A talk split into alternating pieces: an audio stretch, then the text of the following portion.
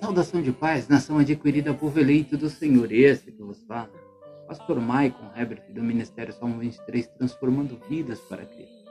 Passando aqui para te deixar aquela mensagem diária, aquela mensagem abençoada. Irmão, não importa qual o caminho que você tenha trilhado.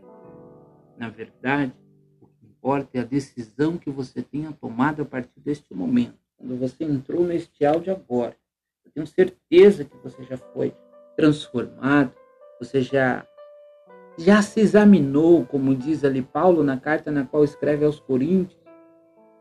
Então, essa parte eu deixo para você e para o Espírito Santo de Deus, porque o homem não é capaz de mudar o homem, mas Espírito de Deus transforma a criatura enfim.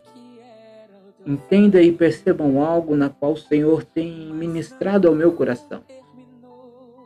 Quantas vezes você plantou chorando e quantas vezes olharam para você sorrindo? Quantos momentos você passou de cabeça baixa? Quanto tempo você olhou para dentro da tua história e você disse, Senhor, até quando? Quanto tempo você olhou para dentro dos teus e você disse, Senhor, até quando? Quando o tempo você olhou para dentro do teu íntimo, do teu profundo, e você falou, Pai, por quê? Quanto tempo você tem olhado para você e tem dito, Senhor, até quando? Quantas vezes você saiu, olhou para fora, olhou para o céu, levou os teus olhos ao monte e clamou ainda, Senhor, de onde me virá o socorro? E o socorro não chegou. Quantos anos ou quanto tempo você está clamando, você está esperando e o céu está de bronze e não tem resposta do Senhor. Mas entende e percebam algo, a Bíblia nos diz no seu livro, no Evangelho de Jesus Cristo, a qual escreveu João, que existia ali um paralítico na beira de um tanque chamado Betesda e estava ali há 38 anos naquela situação.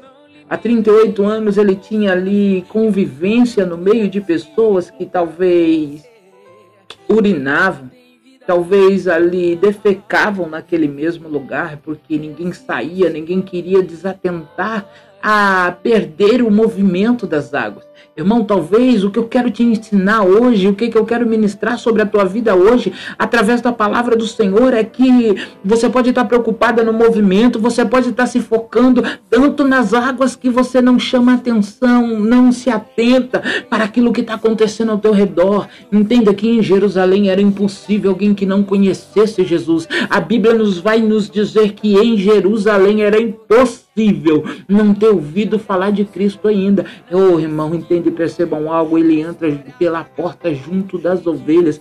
Pastor, eu não estou entendendo o que, que o senhor quer dizer, irmão. Estava tendo a festa na cidade, estava tendo a festa comemorativa, mas o Senhor deixa os seus discípulos e vai pela portinha estreita, vai pela porta das ovelhas. Ele chega diante daquele homem e ele pergunta para o homem: quer ficação?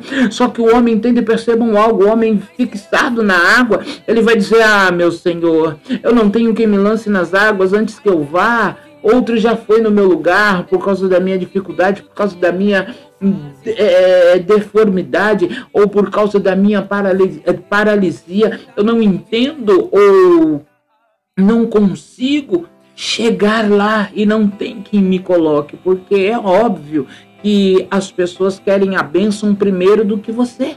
Entende? Percebam algo que quando as pessoas falam assim, rapaz, eu quero teu bem, você diz, é, mas eles nunca querem ver você melhor do que eles.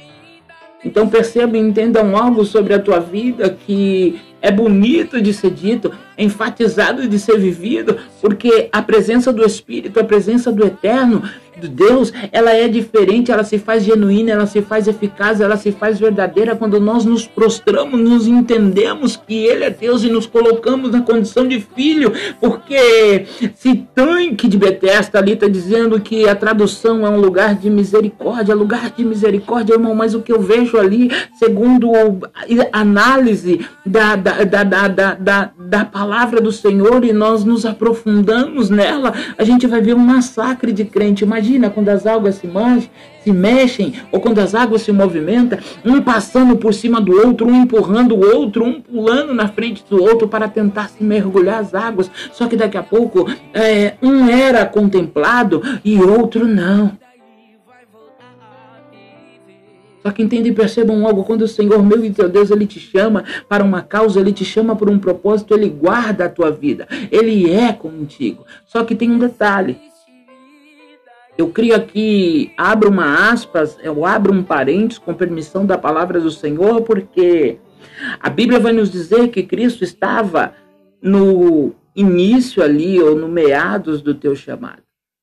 Só que aquele homem já havia ali há 38 anos e nós sabemos que Cristo veio conquistar-nos, comprar-nos com um preço de sangue na cruz do Calvário, com os 33 anos a idade de. Mas o homem havia ali desde antes dele nascer. Pastor, o que, que o senhor quer dizer com isso? Irmão, que talvez você não entendeu o mistério da tua vida. Você pode estar em uma determinada situação antes de ele chegar até você. Então não culpe, não impute sobre as costas de alguém que não tem culpa da sua atual situação ou do seu atual processo. Mas coloque sobre a tua vida, sobre o teu corpo, a capa do Senhor, porque não se veste do jugo mundano, mas sim com as armas de Cristo, o capacete da couraça, o, o, o, escudo. Oh, irmão, não, você não tem noção de quão grande é estar se jogar na presença de Cristo. Como aquele homem ali, ele ficou abismado, só que a Bíblia vai dizer lá na frente que ele não sabia quem era que curara ele. Há uma grande diferença. O que difere muitos de nós deste homem, porque ele verdadeiramente não sabia quem que era. Só que mesmo sem ele saber quem era Deus, Deus vai olhar para ele no íntimo e no profundo e vai falar: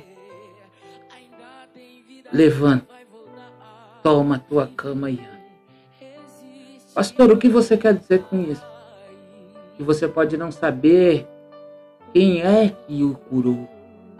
Você pode não saber ou pode não conhecer a grandiosidade ou a majestade daquele que tem lhe formado, lhe chamado de filho. Mas você tem que entender e reconhecer.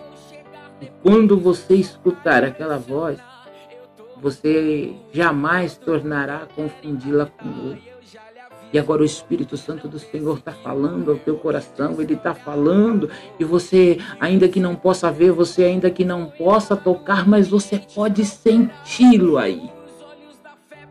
Então permita com que o Espírito Santo do Senhor lhe impulsione e faça haver vida na onde que o homem disse que não tinha.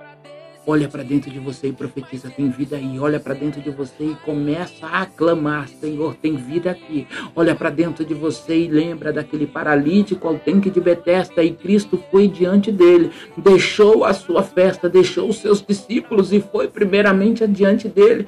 Por quê, irmão? folclore.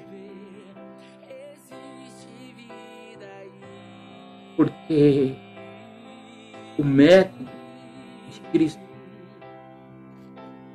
é que faz o reino avançar. Ou seja, a forma que você está conduzindo a sua vida, o teu chamado, o teu propósito, o teu ministério, é a forma que vai revelar quão grande será o milagre dele diante da tua vida. Porque aquele homem, ele ainda que não alcançou o milagre durante 38 anos, mas porém ele sobreviveu. E quantas vezes nós não estamos nos resistindo algumas dificuldades? Ou quantas vezes nós só reclamamos porque tem demorado demais? E o Senhor hoje ele está dizendo: tem vida aí. Mesmo que tudo tente te destruir dizer que não vai ah, ainda que você olhe para dentro de você mesmo e está falando assim, vou parar, e o Senhor está dizendo, não vai não, vai não, Eu vou transformar muitas pessoas através da tua vida. Rei, você vai ficar um tempo parado ou um tempo dentro da caverna e as pessoas vão olhar e vão falar: conseguimos, matamos, morreu, está enterrado. E o Senhor está dizendo: tem vida aí, ainda que esteja morto. Eu dou ordem e digo: profetiza, filho do homem, a sobre esse vale de ossos secos e esses ossos sequíssimos terão vida novamente. Ei, é grande o que o Senhor tem preparado para a tua vida. Então se coloque de pé. Glorifique porque ainda tem vida. Que Deus lhe abençoe e lhe guarde.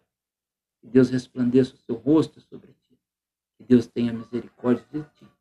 Sobre ti eleve o seu rosto e vos dê a paz do Senhor. Até o próximo episódio.